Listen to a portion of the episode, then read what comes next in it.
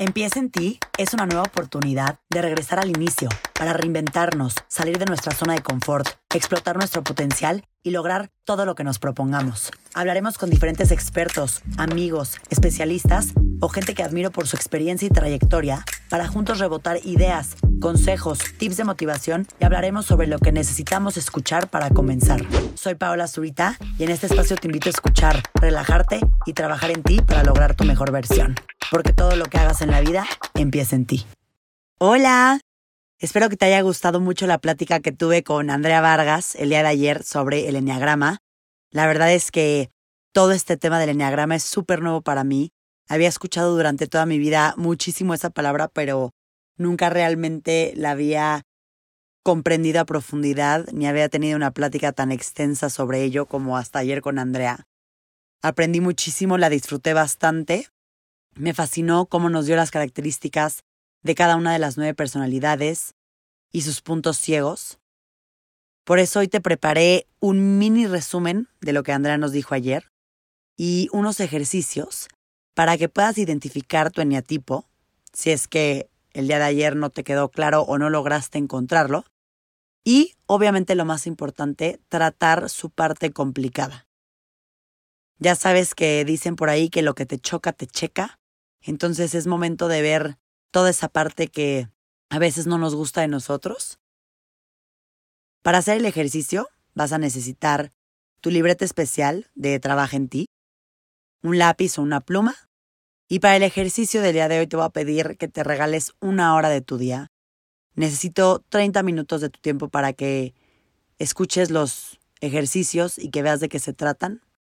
Y luego otros 30 minutos para hacer el ejercicio que le vaya mejor a tu personalidad y puedas comenzar a trabajarlo. A continuación, voy a describir estos tipos de personalidades. Te recomiendo estar muy, muy atento para ver cuál es el que va mejor contigo. Recuerden, esto lo hago por si no descubriste la tuya durante la plática de ayer con Andrea.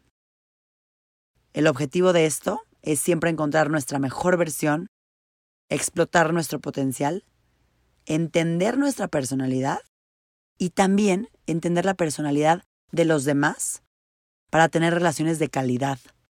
Comenzar a entender por qué las personas son de cierta manera nos va a ayudar a relacionarnos mejor con nuestra pareja, nuestros hermanos, nuestras hermanas, papás, amigos, absolutamente todo el mundo. Así que comencemos. El eneatipo número uno se llama perfeccionista. Se caracterizan por ser organizados, estructurados, meticulosos, detallistas, justos. Su punto ciego es la ira. Y para controlarla, te recomiendo hacer la técnica de respiración 478. Recuerden que esta técnica ya la habíamos mencionado en alguno de los episodios pasados y consiste en cerrar la boca e inhalar por la nariz, inhalar por 4 segundos, sostener 7 segundos y exhalar 8 segundos. Les prometo que esta es una técnica que para este tipo de eneatipo te va a ayudar a contrarrestar esa parte que tiendes a ir al enojo.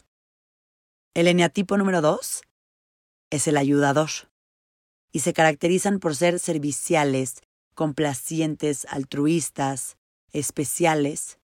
Su punto ciego es el orgullo y para nivelarlo te recomiendo regalarte media hora en soledad. Recuerden que a este tipo de personalidad le encanta estar con personas, le encanta que le estén diciendo cosas.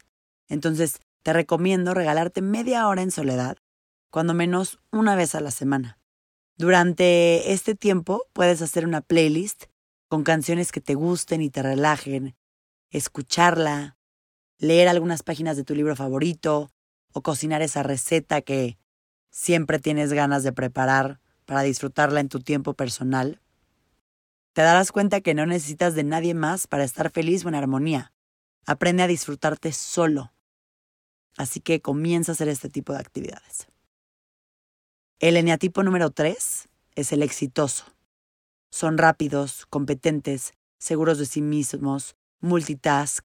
Su punto ciego es el autoengaño y también esta personalidad le encanta estar siempre a las prisas, corriendo, haciendo todo. Entonces, para encontrar un equilibrio y no estar tan a las prisas y poder conectar con las sensaciones y con el presente. Existe un ejercicio buenísimo, es un ejercicio muy chistoso, pero de verdad los invito a que lo prueben. Consiste en poner un chocolate o algún dulce que te guste en medio de una mesa, sin nada alrededor, únicamente el dulce. Una vez que lo tengas, obsérvalo con detenimiento. Cierra los ojos y tócalo. Explora su textura, si quieres huélelo. Después de hacer todo este análisis, por así decirle, introdúcelo en la boca y saborealo muy, muy, muy despacio, centrándote en todo lo que estés experimentando en ese momento. Este ejercicio puede sonar muy tonto, o a lo mejor están diciendo, ¿y eso por qué me va a ayudar? ¿Por qué me va a servir?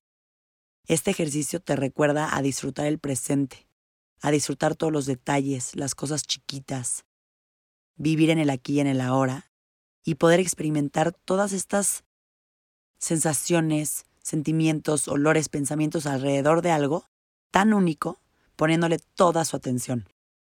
El eneatipo número cuatro es el creativo. Son sensibles, artistas, melancólicos, perceptivos.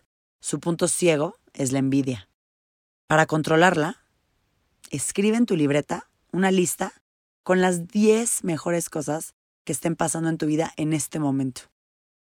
Esto te permitirá concentrarte en ellas y en todo lo bueno que te está pasando a ti y dejar de pensar en lo que sientes que te falta o compararte con lo que tienen los demás. El eneatipo número 5 es el investigador. Se caracterizan por ser independientes, ávidos de conocimiento, curiosos, observadores. Su punto ciego es la avaricia. Para balancearla, recomiendo crear un diccionario de emociones en tu libreta. Anota las letras de la A a la Z y escribe una emoción por cada una de ellas. Te doy tres ejemplos. Con la A yo escribiría alegría, con la B bondad, con la C confianza. Únicamente hazlo y verás cómo al finalizarlo vas a sentirte completamente diferente y vas a poder darte cuenta un poquito de las emociones que traes en este momento. El eneatipo número 6 es el leal.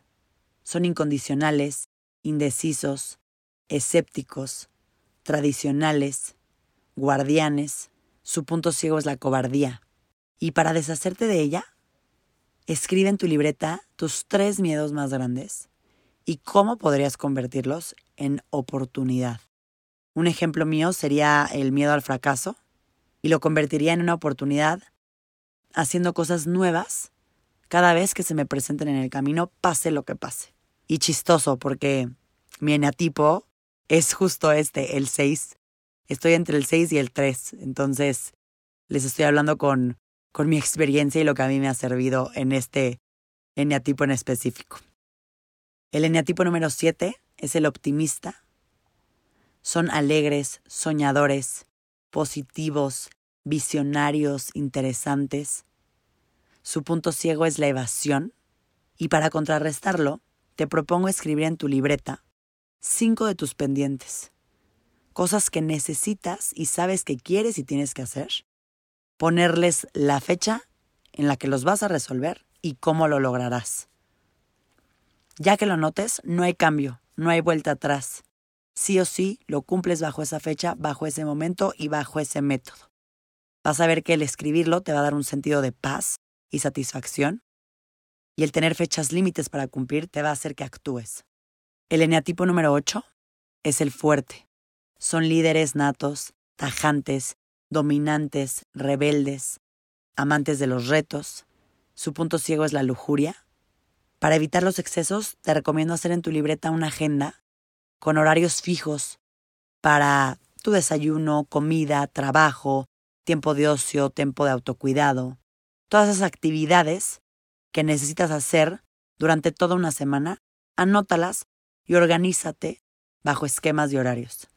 De esta forma evitarás caer en el extremo de uno o el otro. Tendrás un balance de absolutamente todo lo que tienes que hacer. Y por último, el eneatipo número 9 es el mediador. Son creativos, pacificadores, minimizan los problemas, les gustan las rutinas. Su punto ciego es la pereza. Para combatirla te recomiendo inscribirte a algún reto físico. Puede ser el mío, el reto Suri Workout, o el que tú quieras que te haga mover el cuerpo. O si lo tuyo no es el ejercicio, puedes estudiar algo nuevo, como un idioma, meterte a algún curso. El punto es que dediques cuando menos media hora de tu tiempo al día para ti, para lograr y aprender algo nuevo y que crezcas como persona, tanto personal como laboralmente. Muchísimas gracias por estar en este episodio de Trabaja en ti. Creo que todas las personas que vayan escuchando los diferentes eneatipos les va a sonar. Mientras escuchen este episodio, si uno de estos eneatipos no eres tú, de todas maneras pon atención, porque puede ser tu mamá, porque puede ser tu novio, porque puede ser tu novia, y puedes entender cómo funcionan sus puntos ciegos y hasta notar qué son esas cosas que pueden hacer para contrarrestar esos puntos ciegos. De verdad presten atención porque este episodio es poderosísimo y si ponemos en práctica absolutamente todo, es algo increíble para lograr ser nuestra mejor versión. Muchísimas gracias por escucharme, les mando un beso muy grande.